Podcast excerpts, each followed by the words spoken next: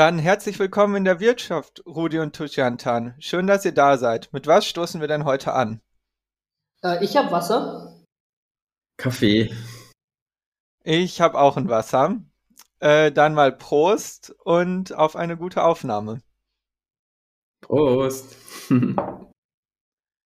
ja, herzlich willkommen zu unserer 40. Folge in der Wirtschaft, wo wir mit euch die Vielfalt der Wirtschaftswissenschaften kennenlernen. Dafür sprechen wir mit Expertinnen aus verschiedenen Teildisziplinen der Wirtschaftswissenschaften über ihre Forschung bzw. Arbeit und über aktuelle und gesellschaftlich relevante Themen. Am Mikro sind für euch heute Rudi und Martin, das bin ich, und in unserer heutigen Folge ist Tushiantan Baskaram bei uns zu Gast. Hallo Tushi, schön, dass du da bist. Hi. Ja, hallo auch von mir. Äh, Tushi, ich darf dich vorstellen. Du hast an der Freien Universität zu Berlin Volkswirtschaft studiert und danach beim ehemaligen Wirtschaftsweisen Lars Feld an der Uni Heidelberg promoviert. Nach deiner Station als Assistant Professor an der Uni Göttingen hast du seit 2015 den Lehrstuhl für angewandte Mikroökonomik an der Uni Siegen inne. Und seit Anbeginn forschst du zu sehr vielen interessanten Themen, vor allem im Bereich der Finanzwissenschaft, der Entwicklungsökonomik und der politischen Ökonomie. Ja, genau. Dann würde ich gerne äh, erzählen, was wir heute mit dir vorhaben. Und zwar möchten wir mit dir leider etwas verspätet, weil wir die Folge leider einmal verschieben mussten, aber trotzdem äh, noch ein aktuelles Thema sprechen, und zwar die Vergabe des diesjährigen Alfred Nobel Gedächtnispreises für Wirtschaftswissenschaften. Dieser wurde für die Entwicklung von empirischen Forschungsmethoden und die Anwendung der Difference-in-Difference-Methode in einem konkreten Fall vergeben. Wir möchten uns mit dir jedoch nicht nur die Difference-in-Difference-Methode genauer angucken, sondern auch anhand von zwei aktuellen Papern, die du veröffentlicht hast, aufzeigen, wie diese Methode in der Forschung eingesetzt werden kann. Und damit äh, würde ich sagen, fangen wir dann auch direkt mal an. Ja, zur Vergabe des Nobelpreises. Für seine empirischen Beiträge zur Arbeitsökonomie hat David Card im Oktober den Alfred Nobel Gedächtnispreis für Wirtschaftswissenschaften erhalten. Eins seiner Paper zum Arbeitsmarkt ist Minimum Wages and Employment, a case study of the fast food industry in New Jersey and Pennsylvania, welches er 1994 gemeinsam mit Alan Kruger veröffentlicht hat. Sie haben sich mit der Difference in Difference Methode die benachbarten US-Bundesstaaten New Jersey und Pennsylvania angesehen, wobei in New Jersey der Mindestlohn eingeführt wurde und in Pennsylvania nicht. Diesen Umstand haben die ForscherInnen genutzt, um vor und nach der Einführung des Mindestlohns Telefon- bzw. persönliche Umfragen in über 400 Fastfood-Ketten zu machen. Sie kamen zu dem Ergebnis, dass die Erhöhung eines Mindestlohns einen positiven Beschäftigungseffekt und gleichzeitig einen positiven Preiseffekt haben. Das heißt, es gab mehr Beschäftigung und gleichzeitig sind die Fastfood-Preise in New Jersey stärker angestiegen als in Pennsylvania. Dieser Befund widerspricht der klassischen Standard Competitive Model der Neoklassik, welches besagt, dass die Einführung einer Preisuntergrenze bezogen auf den Arbeitsmarkt und in unserem Beispiel also der Mindestlohn die Beschäftigung bei einer bei einem exogenen Lohnanstieg abnehmen sollte und der Produktpreis sollte dahingehend ansteigen. So liest man auf jeden Fall unter anderem bei MenQ. Es gibt in der Neoklassik aber auch alternative Modelle wie das Monopsy Model oder das Equilibrium Search Model, welche positive Beschäftigungseffekte beschreiben. Was jedoch bei den, äh, bei den beiden Modellen äh, im Endeffekt gesagt werden kann, also sie äh, zeigen einen positiven Beschäftigungseffekt, können aber diesen positiven Preiseffekt nicht erklären. So liest man bei Kart und Krüger. Dahingehend war die Arbeit der beiden Ökonomen also eine Neuheit. Auch der renommierte Ökonom Paul Krugman nannte das Paper eine intellektuelle Revolution. So, eine sehr, sehr lange Einleitung heute, die längste, die wir, glaube ich, jemals hatten. Aber ich hoffe, dass Sie jetzt alle ähm, so ein bisschen dabei sind, auf jeden Fall. Ansonsten äh, spult einfach nochmal zurück und hört es euch nochmal an. Ähm, aber jetzt zu dir, Tushi. Teilst du die Meinung der intellektuellen Revolution, so wie es Paul Krugman äh, genannt hat? Äh, du meinst jetzt in inhaltlicher Natur, also das quasi äh, ja entgegen der was man in der Micro, äh, Microeconomics 101 oder in der Arbeitsmarktökonomie ja, standardmäßig geglaubt hat, bis dahin, dass äh, ein Mindestlohn zu höherer Arbeitslosigkeit führt, dass das quasi dann nicht, nicht gefunden worden ist in der Studie.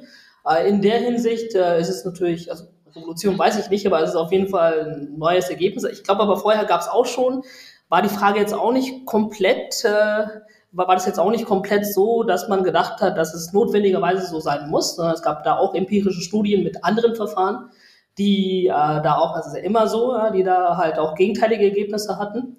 Ähm, aber ja, also das, das, war halt quasi die erste Studie, denke ich, die dann tatsächlich so ein Quasi-Experiment, also eine Reform ähm, ausgenutzt hat im Rahmen meines Difference and Differences Designs, um da kausale Evidenz äh, für die Frage zu produzieren. Zur Erklärung. Quasi-Experimente nutzen zu Untersuchungszwecken Gruppen, die nicht zufällig zusammengestellt wurden, sondern die in der Realität bereits so vorgefunden wurden. Die Gruppen sind somit nicht randomisiert, was in einem Experiment der Fall wäre. Würdest du also sagen, dass das Besondere an dem Paper die Anwendung der Methode war, stärker als die inhaltlichen Ergebnisse? Äh, ja, ich denke schon. Also die, die frühere Literatur zu dem Thema, also es ist nicht mein Themengebiet, ich forsche jetzt selbst nicht zu Arbeitsmarktökonomie, aber so, soweit ich das weiß, hat halt zum Beispiel Variationen zwischen unterschiedlichen Bundesstaaten in den USA verwendet. Ne? Es gab halt Bundesstaaten, die äh, hohe Bunde äh, Mindestlöhne hatten und Bundesstaaten, die niedrige Mindestlöhne hatten. Und dann haben die halt die, das halt verglichen über die Bundesstaaten hinweg. Und äh, hier bei Kat und Krüger war das halt eben ein gemeinsamer Wirtschaftsraum sozusagen, Pennsylvania und New Jersey, wo die äh, ja, ökonomische Schocks eben gleich sein sollten. Ne? Also es ist ja quasi ein integrierter Raum. Und in einem Bundesstaat wurde halt aus politischen Erwägungen heraus der, Bund, der Mindestlohn erhöht und in dem anderen nicht, sodass äh, du halt quasi eine gute Vergleichs-, also eine Kontrollgruppe und eine Treatmentgruppe hattest, die aber ansonsten irgendwo vergleichbar sind, insbesondere was so die allgemeine wirtschaftliche Entwicklung angeht. Genau, und äh, also das war halt quasi dann so eine Art Quasi-Experiment, äh, dass die dann ausnutzen konnten, was du so in der früheren Literatur, in der früheren empirischen Literatur nicht so hattest. Ne? Da kannst du halt immer sagen, äh, ja, Bundesstaaten, unterschiedliche Bundesstaaten unterliegen halt auch unterschiedlichen ökonomischen Trends oder was auch immer. Und deshalb sind die halt nicht so miteinander vergleichbar. Ähm, also sind die Beschäftigungsentwicklungen in den unterschiedlichen Bundesstaaten nicht so vergleichbar. Während bei Pennsylvania und New Jersey aufgrund der, des integrierten Wirtschaftsraums, ja, das halt vergleichbar ist. Bevor wir nochmal näher auf die Implikationen der Methode eingehen, worüber wir uns gleich noch ausführlicher unterhalten wollen, äh, wäre vielleicht noch eine Frage dazu, äh, zum inhaltlichen oder zu den inhaltlichen Auswirkungen dieses Papers. Denn wie gesagt, wurde eine Annahme letztendlich durch diese empirische Beobachtung letztendlich widerlegt. Ähm, würdest du sagen, dass wenn die empirische po Forschung die Beobachtung von Karl und Krüger jetzt teilt, also dass dieses Ergebnis rausgefunden wurde, müsste dann nicht eigentlich die Theorie angepasst werden, da sie nicht der Realität entspricht? Ähm, ja, also es, ich meine, das Papier ist ja jetzt auch, ich glaube, 30 Jahre alt. Ne? Also seitdem gab es halt auch neuere Studien. Äh, ich, also in der Mindestlohnliteratur, denke ich, ist es immer noch nicht hundertprozentig erklärt, was so die Effekte eines Mindestlohns, einer Erhöhung des Mindestlohns sein werden. Äh, werden auch, also je nachdem, wie hoch der aktuelle Mindestlohn ist, äh, werden die Effekte auch unterschiedlich sein. Ne? Also wenn du halt, oder je nachdem, wie hoch du, äh, wie, wie stark du den Mindestlohn erhöhst. Ne, also ich meine, ist ja klar, dass ein Mindestlohn, der, der irgendwie jetzt in Deutschland äh, 50 Euro pro Stunde wäre, äh, dass der halt andere Auswirkungen hat als ein Mindestlohn, der 12 oder 15 Euro? Äh, das ist jetzt jo. nicht so linear, äh, beziehungsweise das ist nicht konstant, sondern äh, ändert sich je nachdem, ja, bei welchem Niveau am Mindestlohn oder bei welchem Lohnsatz du gerade bist. Äh, und äh, ja, das zum einen, also dass da die Literatur ist da halt, glaube ich, noch nicht noch nicht äh, eindeutig, was die Effekte einer Erhöhung des Mindestlohns sind. Und zum Zweiten war das ja, hatte ja Rudi schon gesagt, ne, war das ja auch in der Neoklassik unklar, was passieren würde, wenn äh, du einen Mindestlohn einführst, beziehungsweise diesen erhöhst, je nachdem, ob du eben ein Oligopol hast oder, ein, oder einen perfekt kompetitiven Markt, sodass man ähm, also ich meine, es ist halt noch im Rahmen dessen, was man erwarten würde, dieses Ergebnis, wenn man eben unterstellt, dass so ein lokaler Arbeitsmarkt eben durch äh, oligopolistische Strukturen charakterisiert ist. Insofern hat es, glaube ich, so in der Theorie nicht wirklich ein Umdenken, also in der Neoklassik als solcher kein Umdenken gegeben. Was man jetzt wahrscheinlich stärker unterstellt, ist, dass eben, dass es auf der lokalen Ebene tatsächlich äh, äh, sein kann, dass es eben auch oligopolistische Strukturen gibt, was man vielleicht früher nicht, nicht so gedacht hätte. Hm.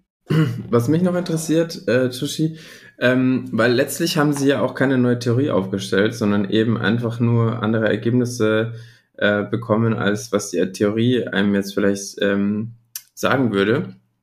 Und dafür haben sie letztendlich den, äh, den Nobelpreis bekommen. Ähm, also man könnte sich ja auch wundern, ne, dass man jetzt nicht für eine neue Theorie sozusagen einen Nobelpreis bekommt, sondern einfach nur, dass man darstellt, dass es, äh, dass es doch vielleicht ein bisschen anders ist. Hat dich das verwundert? Ja, das ist eigentlich so eine Standardkritik, die an dieser quasi experimentellen ähm, äh, Methodik geäußert wird. Ähm, dass die halt so ein bisschen atheoretisch ist. Ne? Also man guckt sich halt an, äh, was ist der Effekt irgendeiner Intervention, äh, ja, also eines Treatments, wie zum Beispiel der Einführung oder Erhöhung eines Mindestlohns.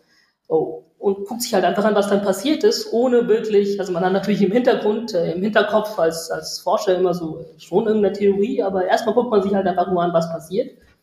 Und ähm, versucht dann ähm, ja, äh, zu beleuchten, was die Mechanismen sind.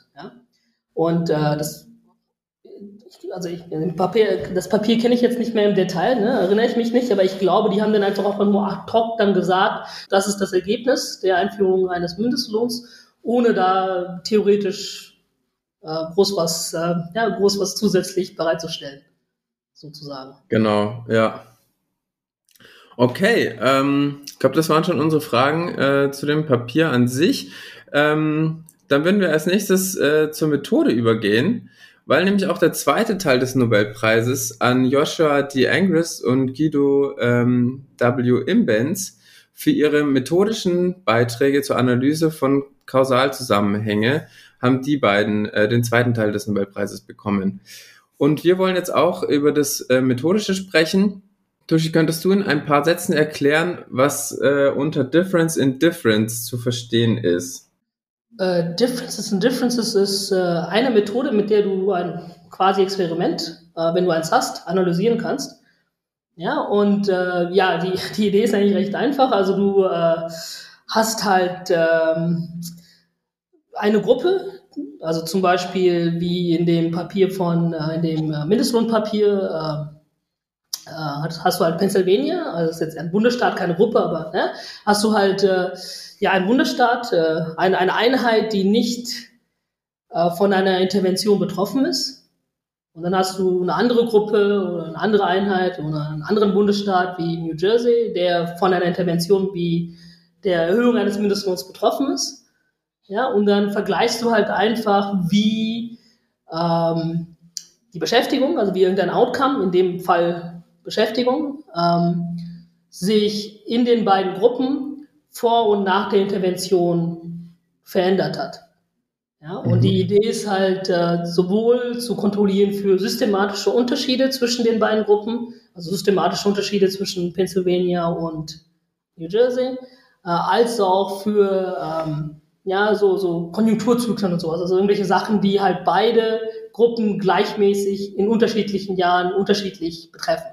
Ne? Mhm. Äh, kannst halt quasi mit der Methodik beides rausrechnen und damit, wenn bestimmte Annahmen zutreffen, eben den kausalen Effekt einer Intervention ja, identifizieren, berechnen. Wir haben in unserer allerersten Folge mit Svenja Flechtner über Randomized Controlled Trials gesprochen. Und da mhm. ging es vor allem auch darum, wie wichtig es ist, dass die beiden Gruppen, die äh, quasi die Treatment-Gruppe und die Kontrollgruppe, sehr gut vergleichbar sind. Ist das bei Difference in Difference genauso wichtig, dass diese beiden Gruppen sehr ähm, ähnlich sind? Ja, also der Goldstandard, ne, sagt man ja immer, in der empirischen VWL ist, ist ein Experiment. Ähm, aber manchmal kannst du oder oft kannst du halt eben keine Experimente durchführen bei, bei den Fragen, die uns interessieren. Und äh, Difference in Differences, also das heißt quasi, dass, äh, ja, wenn du erstmal irgendeine Intervention hast, dann sind die beiden Gruppen, wo die, äh, die wo halt, die eine getreatet worden ist und die andere nicht, sind erstmal nicht vergleichbar. Und äh, ja, die Herausforderung ist eben, die irgendwie vergleichbar zu machen. Ne? Und Difference and Differences ist so eine Methodik, äh, ja, indem du halt sogenannte Fixed Effects für die, für die Gruppen einfügst in, in deine Regression, kannst du die halt vergleichbarer zueinander machen, sozusagen. Ja, du kannst halt für systematische Unterschiede, Unterschiede zwischen zwei Bundesstaaten Ne, also ein Bundesstaat könnte halt irgendwie eher eine konservativere Wählerschicht haben und ein anderer Bundesstaat liberalere. Äh, oder ja, könnte halt einfach mehr Industrie haben, also eine bessere Wirtschaftsstruktur als, äh, als der andere Bundesstaat. Für diese systematischen, zeitkonstanten Faktoren kannst du halt eben in, äh, mit diesem Design äh, durch, die, durch das Einfügen von Fixed Effects oder anderen Kontrollvariablen kontrollieren. Das heißt, du kannst die halt sozusagen vergleichbarer machen, auch wenn die Exante erstmal nicht vergleichbar sind. Während mhm. du bei einem richtigen Experiment natürlich, indem du randomisierst, automatisch diese Vergleichbarkeit hast. Ne? Dann sind Treatment- und Kontrollgruppen ja automatisch dann quasi im Durchschnitt identisch. Ähm, genau, und hier musst du halt noch was, also bei so einem Quasi-Experiment musst du halt immer noch etwas da, dazu tun, sozusagen, damit die vergleichbarer zueinander werden. Zur Erklärung, Fixed Effects sind Merkmale, die eine Gruppe aus der Untersuchung gemeinsam hat, eine andere Gruppe aber nicht aufweist. Sie sind konstant über die Zeit, verändern sich also während des Untersuchungszeitraums nicht. Ein Beispiel wäre die Lage von Gemeinden in einem bestimmten Bundesstaat, während andere Gemeinden aus der Untersuchung nicht in diesem Staat liegen. Tushi, würdest du sagen, ähm, dass die dass die Methode für bestimmte Fragestellungen oder Kontexte besonders gut geeignet ist. Also wir sprechen ja im Nachgang noch über ähm, zwei deiner Paper, wo du die Methode angewendet hast, aber vielleicht so im Allgemeinen.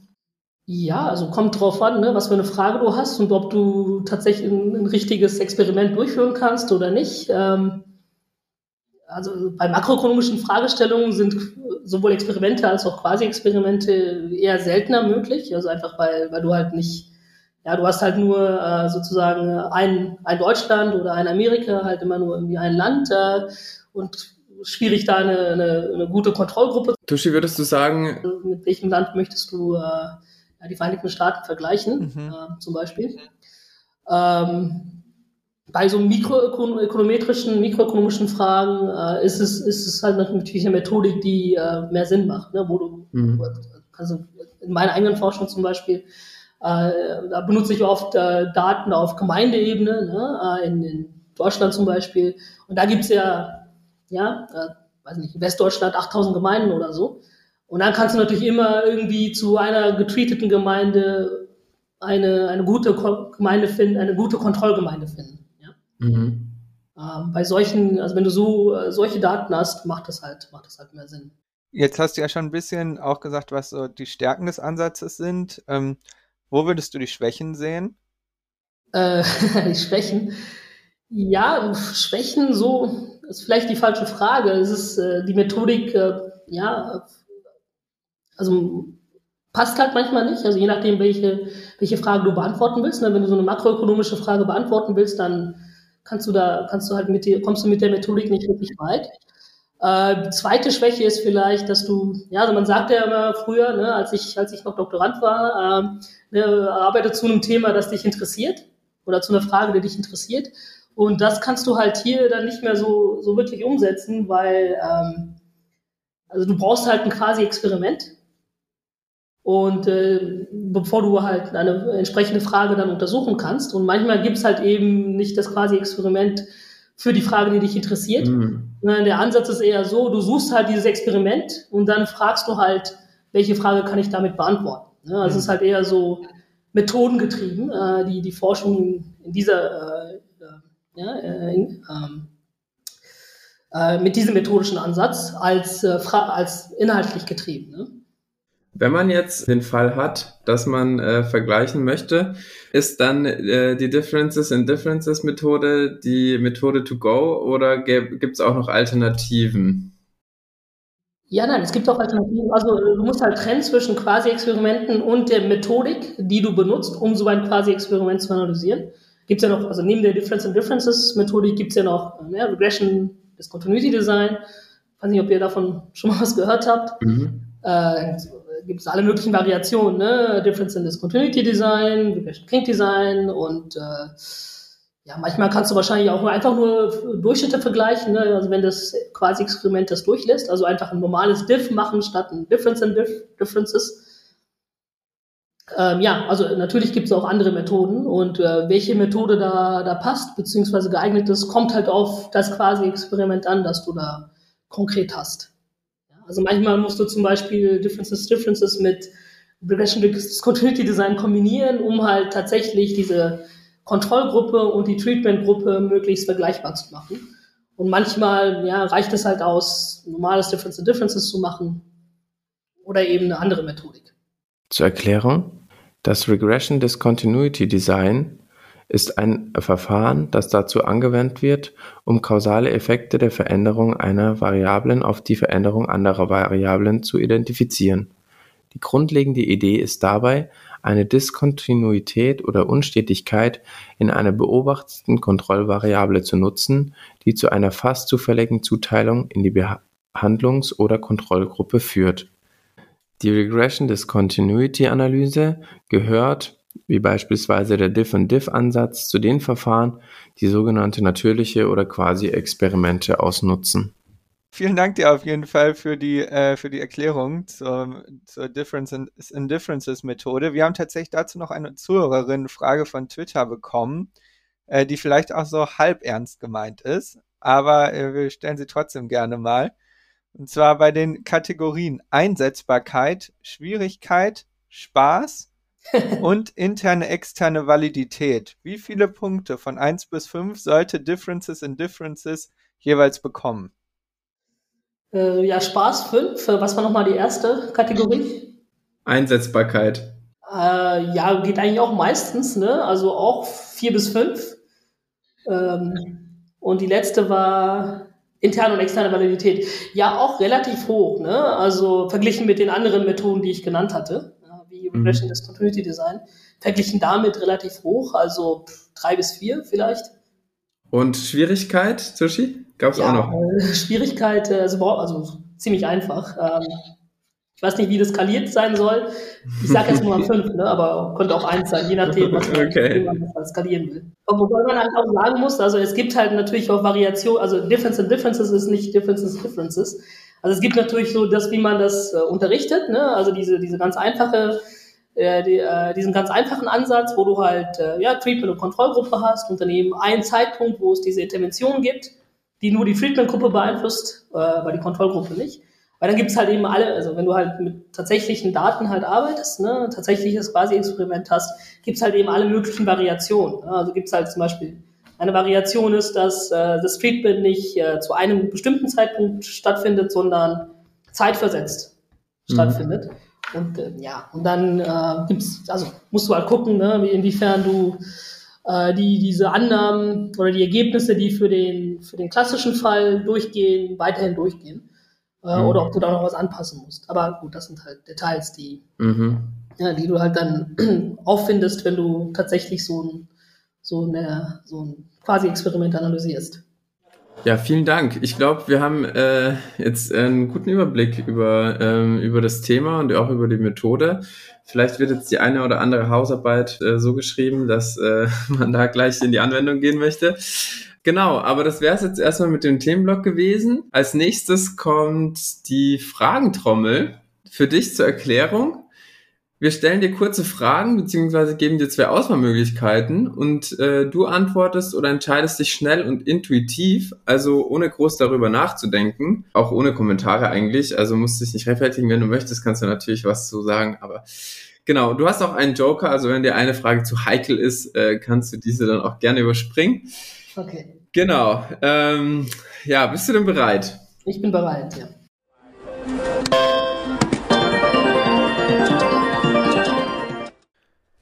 Bevor es mit unserer Fragentrommel losgeht, möchten wir die kurze Pause nutzen, um uns bei unseren Unterstützerinnen und Unterstützern zu bedanken. Wenn euch unser Podcast gefällt, würden wir uns sehr freuen, wenn ihr mal eine Runde in der Wirtschaft schmeißen würdet, um unsere Arbeit, die wir in dieses Projekt stecken, zu supporten. Ihr könnt uns entweder direkt über PayPal unterstützen oder laufend über Patreon. Weitere Infos findet ihr in den Show Notes von dieser Folge oder auf unserer Website unter inderwirtschaft.home.blog. Und jetzt viel Spaß mit der Fragentrommel und dem Rest dieser Folge.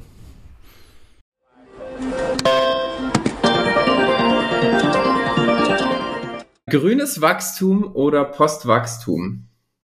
Äh, grünes Wachstum? Wenn du eine Steuer erhöhen oder einführen dürftest, welche wäre das? Wahrscheinlich die Einkommensteuer erhöhen. Hm. Für einen Forschungsaufenthalt äh, lieber Barcelona oder Göteborg? Also Barcelona ist natürlich schöner, aber Göteborg kenne ich halt äh, mehr Leute. also Barcelona am Ende des Tages wahrscheinlich. Okay. Okay, äh, dann zum Urlaub machen. Lieber Barcelona oder Göteborg? Äh, ja, Göteborg dann. Okay, okay. sehr fair. Im Sommer ist es tatsächlich sehr schön. Da kann man nicht, kann man eigentlich nichts falsch machen. Okay, das ist doch mal gut zu wissen. Das wäre ein Insider-Tipp. Ähm, sind Randomized Control Trials anderen empirischen Forschungsmethoden überlegen? Ja oder nein? Nein. Also, wenn, also klar, also in den Fällen, wo die RCT halt passt, äh, dann wahrscheinlich schon, aber es gibt halt auch viele Fragen, wo, wo die halt einfach nicht, wo du halt einfach keins durchführen kannst. Äh, wer ist für dich die bedeutendste Ökonomin? äh, das kann man jetzt, glaube ich, so, so konkret nicht sagen. Ne? Es gibt ja einfach unterschiedliche Subfelder und in jedem gibt es halt, äh, gibt's halt äh, ja, auch viele gute Frauen. Also kann ich jetzt so, glaube ich, allgemein nicht sagen. Okay, ähm, nächste Frage. Mehr Staat oder weniger Staat? Ja, je nachdem. Ne? Ähm, kommt auf das, kommt, kommt drauf an. Okay, das nehmen wir als, äh, als Joker. Also das kannst du ja so allgemein auch nicht sagen. Also kommt halt eben auf die, äh, auf, ja, auf den Sektor an. Ähm, ja, manchmal und, und aktuell, ob es jetzt gerade in einem bestimmten Sektor zu viel oder zu wenig äh, Start gibt. Okay, ähm, welches Buch hast du zuletzt gelesen? Oh, das ist eine gute Frage. Ähm, weiß ich echt nicht mehr. Also aktuell lese ich ja nur noch Paper, äh, muss ich sagen. Mhm. Äh, Bücher, ähm, puh, weiß ich echt nicht mehr. Keine Ahnung. Qualitative Forschung ist für mich. Punkt, Punkt, Punkt. Ja, manchmal sinnvoll, also je nachdem. Ne? Äh, man kann schon was draus lernen, aber mache ich selbst wenig. Bis, mhm. bis gar nicht. Okay, äh, er oder Starter? Starter, aktuell. Mindestlohn erhöhen oder nicht? Ähm, nicht mein Gebiet, äh, wahrscheinlich erhöhen, äh, aber halt nicht so viel, würde ich denken. Mhm. Äh, Wirtschaftswissenschaften, Natur- oder Sozialwissenschaft? Äh, Sozialwissenschaft. Keynes oder Marx? äh, ja, aktuell eher Keynes, denke ich. okay, und dann die letzte Frage. Klimakatastrophe. Bist du optimistisch oder pessimistisch? Ähm, ich würde sagen eher optimistisch. Das war's mit unserer Fragentrommel. Danke, dass du dich darauf eingelassen hast. Äh, ich hoffe, es war nicht zu hitzig. nee, nee, okay. Okay, gut. Da, nachdem du uns ja bereits in die Differences in Differences Methode eingeführt hast, mach, möchten wir jetzt noch mit dir äh, als zwei Anwendungsbeispiele der Methode über zwei Paper sprechen, in denen du diese Methode selbst anwendest. Das erste Paper, über das wir sprechen möchten, heißt Appointed Public Officials and Local Favoritism Evidence from the German States. In diesem Paper hast du zusammen mit Mariana Lopez da Fonseca untersucht, wie Landesministerinnen in Westdeutschland von 1994 bis 2013 die ihnen zur Verfügung stehenden Mittel verteilen. Dabei kommt ihr zu dem Ergebnis, dass signifikant mehr Staatsangestellte in den Heimatorten der Ministerin angestellt werden als in anderen Städten wenn die Ministerinnen länger als eine Legislaturperiode im Amt sind. Genau, vielleicht, äh, um nochmal den Rückbezug zur Methode zu stellen, als erste Frage dazu, warum habt ihr euch in diesem Fall für die Anwendung der Difference-in-Difference-Methode entschieden? Oder, weil du es eben auch schon gesagt hast, dass teilweise die Forschung eher methodengetrieben ist, äh, habt ihr quasi gezielt gesucht nach einer Möglichkeit, die Difference-in-Difference-Methode anzuwenden und seid dann darauf gekommen? Ja, also in dem Fall nicht. In dem Fall war das tatsächlich eine Frage, die uns auch inhaltlich interessiert hatte. Ähm, und die Difference in Differences Methode, ja, also lag dann auf der Hand. Also im Grunde ist es so, dass du sehr oft äh, die Difference in Differences Methode verwenden kannst. Ne? Also wenn du, sobald du Panel-Daten hast und irgendeine, irgendeine Intervention, kannst du eigentlich immer, also wenn die Annahmen zutreffen, die du halt äh, stellen musst an, an dieses Design, kannst du eigentlich immer, äh, zumindest im Prinzip, die Difference in Differences Methode verwenden. das ist halt, äh, ja, so die, die, äh, wie sagt man, die Go-To-Methode, die man halt immer sozusagen hat. Ne? Gegeben minimale Anforderungen an die Datenstruktur. Genau, aber äh, ja, also das war eher so eine inhaltliche äh, Frage, die uns dann hier interessiert hat. Ähm, ja, ob jetzt, äh, ob jetzt eben Politiker, hier in diesem spezifischen Fall eben Minister, ob die äh, ihre, ihre Heimatregion irgendwie besser behandeln äh, als, äh, als andere Regionen. Also ob es so eine Art Favoritism, äh, regionales Favoritism gibt. Kannst du was dazu sagen, wie ihr darauf gekommen seid, auf die Fragestellung? Also, ähm, das, also das Thema leuchtet mir auch direkt als ein sehr interessantes Thema ein, aber gab es irgendwie einen konkreten Auslöser oder ähm, war es einfach so ein Grundinteresse, was ihr hattet? Also ich vermute, dass wir da irgendwas in den Nachrichten oder so gehört haben. Also es ist ja jetzt wieder aktuell im Gespräch äh, ne, mit, äh, mit dem Regierungswechsel. Ähm, äh, dass das halt eben äh, bestimmte ja, Landstriche äh, ja, mehr Ressourcen bekommen haben als, oder bestimmte Wahlkreise mehr Ressourcen bekommen haben als andere von, von ihren entsprechenden Ministern.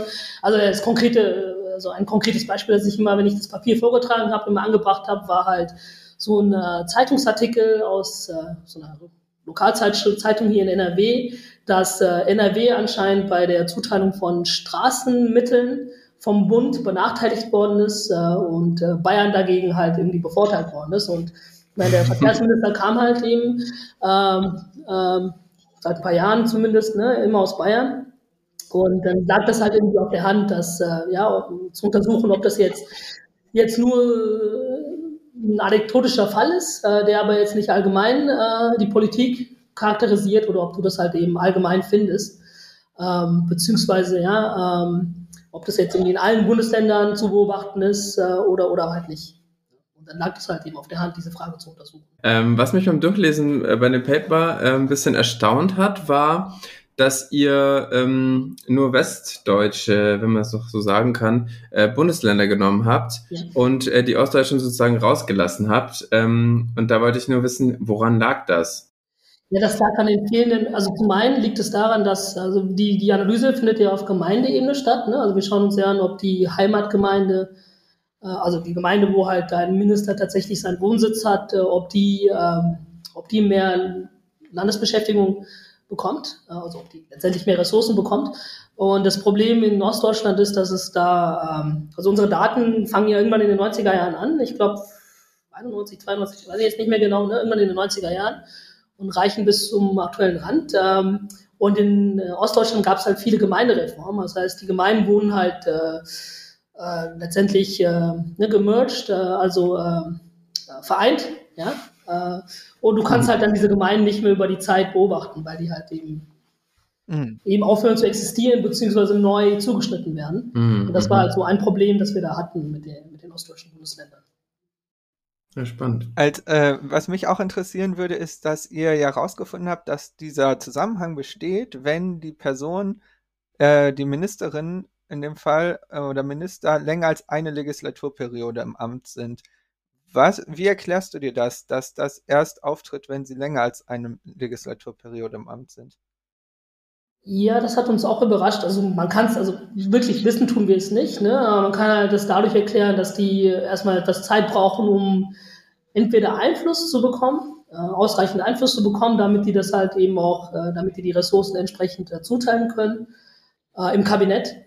Ähm, oder ja, also im Grunde wäre das so eine Erklärung, aber so wirklich wissen tun wir das halt nicht, warum das, äh, warum das erst in der zweiten Legislaturperiode sozusagen äh, passiert. Eure Ergebnisse wirken für mich äh, schon ziemlich äh, beträchtlich, denn für eine durchschnittliche Stadt bedeutet dies, was ihr herausgefunden habt, äh, circa 190 mehr Staatsangestellte über eine äh, Legislaturperiode von fünf Jahren. Ich finde, das hört sich erstmal ziemlich viel an. Habt ihr auch geguckt, welchen Einfluss das dann auf die jeweilige Stadt hat? Ähm, ja, also zum einen, ob das jetzt ein beträchtlicher Effekt ist oder nicht. Äh, wir, also es ist nicht die durchschnittliche, durchschnittliche Gemeinde, die wir uns angesehen haben, sondern die äh, ja, bevölkerungsgewichtete durchschnittliche Gemeinde. Die hat so 100.000 Einwohner. Ja? Äh, wenn, du, wenn, du das halt, äh, wenn du das eben bevölkerungsgewichtest. Und äh, dem gegenüber sind 190 äh, Staatsangestellte über fünf Jahre, würde ich sagen. Also ist immer noch substanziell, aber ist jetzt nicht riesig. Also kein riesiger Effekt. Ähm, wir gucken uns auch tatsächlich an, ob es da irgendwelche Spillovers gibt auf äh, private Beschäftigung, also auf gewöhnliche sozialversicherungspflichtige ähm, Beschäftigung und finden da nichts. Ja, also insofern bleibt es halt quasi auf der öffentlichen Ebene, der Effekt. Ist das Interesse irgendwie von politischer Seite auch da, ähm, so dann von diesen Ergebnissen zu erfahren? Oder gibt es irgendwie einen Weg, dass diese Ergebnisse sozusagen dann irgendwie dorthin gelangen und dass man dann sozusagen an diesem Umstand etwas ändern kann? Ja, also normativ ähm, es ist nicht unbedingt klar, dass das jetzt irgendwie schädlich ist oder nicht, ne? weil ich meine, gut, es sind halt öffentliche Ressourcen, die, äh, also klar, also einerseits kannst du halt sagen, es ist äh, Jetzt werden Ressourcen halt nach politischen Kriterien verteilt statt nach ökonomischen Kriterien. Das ist schlecht. Ähm, andererseits, äh, ja, kann ja jede Gemeinde im Prinzip die Wohngemeinde eines, also eines Ministers sein. Also kann ja jede Gemeinde durch diese Art von politischem Favoritism ähm, ja, einen Vorteil erzielen sozusagen. Und äh, im Grunde ist es halt äh, unklar, ob das jetzt unbedingt schlecht sein muss, wenn es äh, ja wenn es jetzt nach diesen Kriterien verteilt wird, statt nach äh, anderen mhm. Kriterien. ähm, ob jetzt Interesse von der Politik, habe ich jetzt nicht äh, vernommen, äh, dass äh, jemand äh, aus der Politik äh, jetzt das Papier äh, haben wollte. Ähm, manchmal passiert es natürlich schon, dass so in den Medien so ein, also das Papier jetzt nicht, ich glaube, das wurde jetzt nicht so in den Medien gefeatured, äh, aber so andere Papiere äh, werden halt manchmal dann in den Medien aufgegriffen und dann kann man halt hoffen, dass das dann irgendwie in der äh, in, die, in der allgemeinen politischen Diskussion landet. Ähm, aber ja, also äh, muss nicht notwendigerweise passieren, natürlich. Mhm. mhm. Wenn man jetzt davon ausgehen würde, dass es vielleicht doch in gewisser Weise nicht wünschenswert ist, dass Gelder tendenziell eher dahin gehen, wo Ministerinnen und Minister herkommen, ähm, gäbe es überhaupt Möglichkeiten, um dieses Verhalten einzudämmen? Ah, das gibt's klar, ne? Also du kannst ja, du kannst es ja publizieren, also es wird ja auch in den Medien aufgegriffen und eher kritisch beleuchtet, wenn sowas passiert. Mhm. Also das zum einen gibt es diesen öffentlichen Druck und ähm, wahrscheinlich könntest du auch, also es gibt ja auch einen Rechnungshof oder sowas, der das vielleicht auch bemängeln könnte. Ob du es jetzt konkret verhindern kannst, weiß ich nicht, weil ähm, ähm, ich meine, am Ende, wenn ein Minister diskretionäre Spielräume hat, dann kann er die natürlich auch ausschöpfen. Und äh, wo, wo willst du die Grenze dann tatsächlich ziehen zwischen privatem Favoritism und sinnvoller Investition? Ja, ein Grund, warum äh, das zum Beispiel auch sinnvoll sein kann, äh, also normativ gut sein kann, wenn ein Minister seine Geme Heimatgemeinde äh, besser behandelt als andere Gemeinden, ist, dass er halt eben auch weiß, wo, wo die Probleme, also was fehlt sozusagen. Ne? Also der hat einfach mehr Informationen hinsichtlich der Region, wo er herkommt, als, äh, als über andere Regionen und dann kann er halt eben für sich auch, oder sie, ja, eine Ministerin kann halt eben auch für sich sagen, naja, da, da kann ich halt eben zielgerichtet äh, öffentliche Beschäftigung schaffen. Ähm, ja, kann ich halt zielgerichtet irgendwelche Lehrerstellen schaffen oder so oder Polizisten hinschicken, während ich woanders, na, weiß ich halt nichts. Ähm, das wäre halt dann sozusagen irgendwie nach dem Gießkannenprinzip und ähm, ist vielleicht dann auch ineffizient. Ja? Mhm damit würden wir dann auch schon zu dem zweiten Papier kommen, was wir uns äh, rausgesucht hatten. Und äh, dieses hast du alleine geschrieben und es heißt The Revenue and Base Effects of Local Tax Hikes, Evidence from a Quasi-Experiment. Dabei hast du untersucht, wie in Nordrhein-Westfalen nach einer Reform im Jahr 2003 in manchen Städten die Grund- und Gewerbesteuern erhöht wurden, in anderen aber nicht. Du hast analysiert, wie sich die Steuererhöhungen auf die Steuerbemessungsgrundlage und die Steuereinnahmen auswirkt. Äh, vielleicht magst du kurz sagen, was das Ergebnis deiner Studie ist und auch welche Schlüsse sich daraus ziehen lassen. Äh, ja, also das Ergebnis ist eigentlich recht einfach. Äh, eine Frage, die, die man ja immer haben kann, ist, wenn man überlegt, äh, Steuern zu erhöhen, ist ja, wie, wie stark steigen die Einnahmen, äh, die Steuereinnahmen, wenn ich einen Steuersatz erhöhe. Ne? Ähm, und äh, das ist halt exante unklar, weil man ja immer unter, unter, es gibt halt verschiedene Gründe, warum die Steuerbasis zurückgehen kann, wenn du Steuern erhöhst. Ne? Also die Leute könnten, äh, also jetzt in dem spezifischen Fall jetzt zum Beispiel könnten die Firmen aus, abwandern aus, aus den Gemeinden, äh, die ihre Gewerbesteuer erhöhen.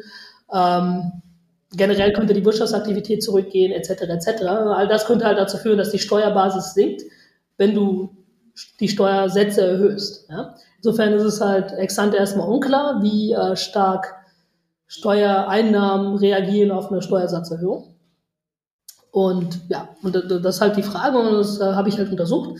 Ähm, hier in diesem Fall ähm, wieder mit einem Quasi-Experiment. Das Experiment war halt wieder so, also war halt äh, so eine so eine äh, relativ obskure Änderung im kommunalen Finanzausgleich, die aber dazu geführt hat, dass bestimmte Gemeinden ihre Steuer, äh, ihre Gewerbe- und Grundsteuersätze erhöht haben und andere eben nicht. Ähm, relativ zufällig. Und äh, dadurch hattest du halt eben so ein quasi Experiment, dass du, dass ich dann mit äh, einem Difference and Differences Ansatz dann analysieren konnte. Und dann kommt halt letztendlich raus, dass bei der ähm, Grundsteuer die Steuereinnahmen ähm, quasi eins zu eins steigen, also dass es halt keine negativen Effekte auf die Basen gibt, dass es eben keine, äh, keine Reduktion der Basen gibt. Und bei der Gewerbesteuer im Prinzip auch nicht so groß, so negative Effekte auf äh, die Basen zu identifizieren sind, dass äh, man einen statistisch signifikanten Effekt sieht. Mhm. Mhm. Also im Grunde, ja, Steuer, die Steuererhöhungen, die ich da analysiert habe, obwohl die relativ substanziell waren, hatten keine allzu negativen Effekte auf die, auf die Basen. War das vorher anhand der Theorie oder die du betrachtet hast, äh, erwartbar oder waren das eher überraschende Ergebnisse? Ähm, ja, also in der Mikro, in der, ja, in der finanzwissenschaftlichen Theorie oder auch allgemein in der mikroökonomischen Theorie ist ja im Grunde alles möglich. Ne? Also, wenn du dich zurückerinnerst, äh, Mikro 1, äh, wenn du den Preis eines Gutes erhöhst, ne, kann ja, kann ja, kann ja die Nachfrage steigen, sinken oder gleich bleiben. Mhm. Und genauso hier ist es halt hier bei Steuererhöhungen.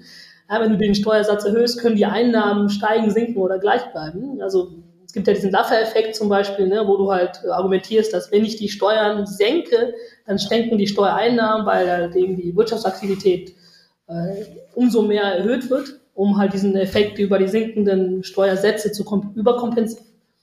Insofern war das halt unklar, was passiert. Ja. Erstmal würdest du natürlich denken, dass eine Steuererhöhung zu niedrigeren Basen führt, also halt eben nicht eins zu eins äh, zu höheren äh, Einnahmen führt. Äh, aber gut, war jetzt nicht total überraschend, dass das jetzt nicht rausgekommen ist. Was äh, du vorhin auch schon angesprochen hast, äh, war ja so die Vergleichbarkeit. Was ähm, habt ihr äh, oder hast du in dem Paper sozusagen getan, damit du die Gemeinden vergleichbar gemacht hast? Ja, das war ja letztendlich ein Difference in Differences Ansatz. Also was ich ihm, also methodisch jetzt gemacht habe, war da einfach Fixed Effects einzufügen für die, mhm. für die Kontroll, also für die Gemeinden, die ihre Steuersätze nicht erhöht haben und die Gemeinden, die ihre Steuersätze erhöht haben. Äh, nach dieser Reform des kommunalen Finanzausgleichs. Das ist ja, ist ja erstmal nicht, nicht zufällig, ne? Also es waren schon bestimmte Gemeinden, also in dem, in dem Fall waren das, in meinem Fall waren das eher so ländliche Gemeinden, die äh, tatsächlich durch diese Reform dazu, äh, dazu animiert worden sind, ihre Steuersätze zu erhöhen. Und die städtischen Gemeinden hatten schon von Anfang an relativ hohe Steuersätze, die haben halt da nichts gemacht. Mhm. Ja. Das heißt, äh, ich habe dann quasi städtische und ländlich, äh, ländliche Gemeinden miteinander verglichen. Und die sind ja offensichtlich unterschiedlich. Und, äh, mhm. äh, und im Difference and Differences Ansatz kannst du es aber trotzdem, kannst du die trotzdem äh, vergleichen, indem du halt eben diese Fixed, also entsprechende Kontrollvariablen letztendlich einfügst. Ja. Mhm. Kannst du kurz was dafür sagen? Also ist das ähm, mehr oder weniger davon abhängig, wie du das gestaltest, oder ist das eine, sagen wir mal, objektive Vergleichbarkeit, die dadurch hergestellt wird? Ähm, es ist, also am Ende musst du ja die Leser in letzter Instanz äh, deines, deines Aufsatzes und äh, vorher noch eben die Gutachter, wenn du es irgendwo publizieren willst, beim Journal musst du ja überzeugen, dass das halt eben objektiv sinnvoll ist, was du machst. Insofern, ja, würde ich, also ich mache es natürlich, ne? Also ich, ich muss ja den, den Ansatz, den methodischen Ansatz wählen, den ich, den ich dann äh, verwende, um diese Frage zu analysieren. Also insofern ist es subjektiv, aber ich kann natürlich nicht machen, was ich will, sondern am Ende muss ich immer drüber, muss ich halt nachdenken, wie ich andere Leute überzeugen kann. Und in dem Sinne muss es halt auch objektiv sein. Wobei Difference Differences ist halt eine Standardmethode. Also da muss ich nicht groß nachdenken, sondern mhm. da ist eigentlich klar, was, was man da halt, wie man das implementieren soll. Äh, was mich noch interessieren würde, also ich habe tatsächlich von dieser Reform äh, vorher noch nie was gehört. Ich denke mal, die meisten anderen Menschen, die uns jetzt gerade zuhören, auch nicht. Äh, wie bist du darauf gestoßen? Dass es diese Reform überhaupt gab und dass die möglich ist äh, zu untersuchen und eigentlich eine interessante Grundlage für eine Fragestellung bildet. Ja, wie bin ich darauf gestoßen? Also gestoßen bin ich bei einem anderen Papier, das ich vorher geschrieben habe, äh, auf diese Reform. dann irgendwann mal so in dem, das würde wahrscheinlich zu weit führen, wenn ich das irgendwie jetzt im Detail ausführen würde. Mhm. Ich habe dann irgendwann mal so die, was ich gemacht habe, ist halt die Steuersätze in NRW zu plotten, also einfach grafisch mir halt anzugucken, wie die sich halt über die Zeit entwickelt haben. Und dann hatte ich halt irgendwie gesehen, ziemlich zufällig, dass ähm, in, 19, in 2003 war das, glaube ich, eben plötzlich die durchschnittlichen Steuersätze in, in NRW für die Grund- und die Gewerbesteuer plötzlich halt gestiegen sind. Ne? Also mehrere Hebesatzpunkte. Und, ähm, und dann habe ich halt gefragt, also war das erstmal interessant, das in den Daten zu sehen und habe mich halt gefragt, warum. Und dann habe ich mich halt eingelesen ähm, in, in das Thema und dann kam halt raus, dass es da tatsächlich so, ja, äh, diese Reform im kommunalen Finanzausgleich gab, die dann sehr wahrscheinlich dazu geführt hat, die, dass die äh, tatsächlichen Hebesätze, äh, gestiegen sind. Genau, also da habe ich das halt entdeckt und dann kam halt, habe ich das andere Papier geschrieben und dann habe ich halt nochmal irgendwie nachgedacht und äh, kam halt die Idee, dass man ja auch dieses Papier sozusagen, also diese Frage, wie äh, Steuereinnahmen sich, sich verändern, wenn die Steuersätze sich erhöhen, auch analysieren kann mit diesem Experiment, also mit dieser Reform. Und dann, genau, kam es halt zu diesem Papier. Danke, das ist mega spannend. Ich glaube, äh, auch für unsere Zuhörerinnen sehr spannend, äh, wie Wissenschaft sozusagen in der Praxis dann aussieht und äh, wie man dann vielleicht auf Themen stößt, die man vielleicht ein paar Jahre vorher selber noch nicht gedacht hätte, dass man das jetzt dann untersucht. Mich würde vielleicht noch abschließend interessieren, jetzt wieder mal die Schlussfolgerung so ein bisschen aus dem Paper. Jetzt äh, hört sich das ja so an, als würde sich das für die Städte und Gemeinden äh, ziemlich lohnen, ihre Grund- und Gewerbesteuer weiter zu erhöhen. Ist das äh, zu erhöhen, da es eigentlich einfach zu linear ansteigenden Mehreinnahmen geführt hat? Würdest du sagen, dass das äh, so die Folgerung aus dem Paper sein kann? Ja gut, das ist ja wieder eine politische Frage, ob man das jetzt machen sollte oder nicht. Ich meine, wenn, wenn du halt öffentliche Einnahmen erhöhst, reduzierst du private Einkommen. Ne? Mhm. Und äh, wie du das jetzt verteilen willst, ob jetzt äh, die Gemeinden sozusagen äh, mehr haben sollen, mehr, mehr Einnahmen, mehr Ressourcen haben sollen, aber dafür die, ja, die Hausbesitzer und die Firmen weniger. Das ist letztendlich eine politische Frage. Äh, was, was halt jetzt bei mir rausgekommen ist, dass es, ähm, dass es da eben diese negativen Effekte auf diese Basen, die ja sozusagen on top kommen würden, ja, bei, einer, mhm. bei einer Steuererhöhung, äh, dass diese halt jetzt nicht, nicht in dem Bereich, wo jetzt aktuell sich die Steuersätze befinden, nicht, nicht allzu groß sind. Also das ist halt insofern interessant für, für Leute, die, ne, für, für äh, äh, Leute, die die politischen Entscheidungen treffen, dass die halt jetzt eben quantifizieren können, äh, was die Konsequenzen einer Steuererhöhung wären. Aber ob die halt äh, die Steuererhöhung trotzdem durchführen wollen oder nicht, das ist halt am Ende eine politische Frage. Mhm. Hm. Gut, danke dir auf jeden Fall für die Vorstellung dieser beiden äh, interessanten Paper. Ich glaube, dadurch haben wir jetzt vielleicht es geschafft, euch und uns näher zu bringen, wie man die Difference-in-Difference-Methode einsetzen kann und haben jetzt mit dem Paper von Kart und Krüger zusammen jetzt drei konkrete Anwendungsbeispiele aus unterschiedlichen Forschungsfeldern gesehen und äh, es gibt noch äh, ganz viele andere Bereiche, aber so kann man vielleicht auch wenn wir jetzt eine Folge zu einer Methode gemacht haben, ist es trotzdem vielleicht gelungen, dass es relativ anschaulich geworden ist, wie diese Methode in der Praxis angewendet werden kann. Genau, und bevor ich jetzt gleich hier die Wirtschaft schließe, ähm, haben wir noch die Frage vom letzten Mal an dich. Rudi, willst du die stellen? Sehr gerne.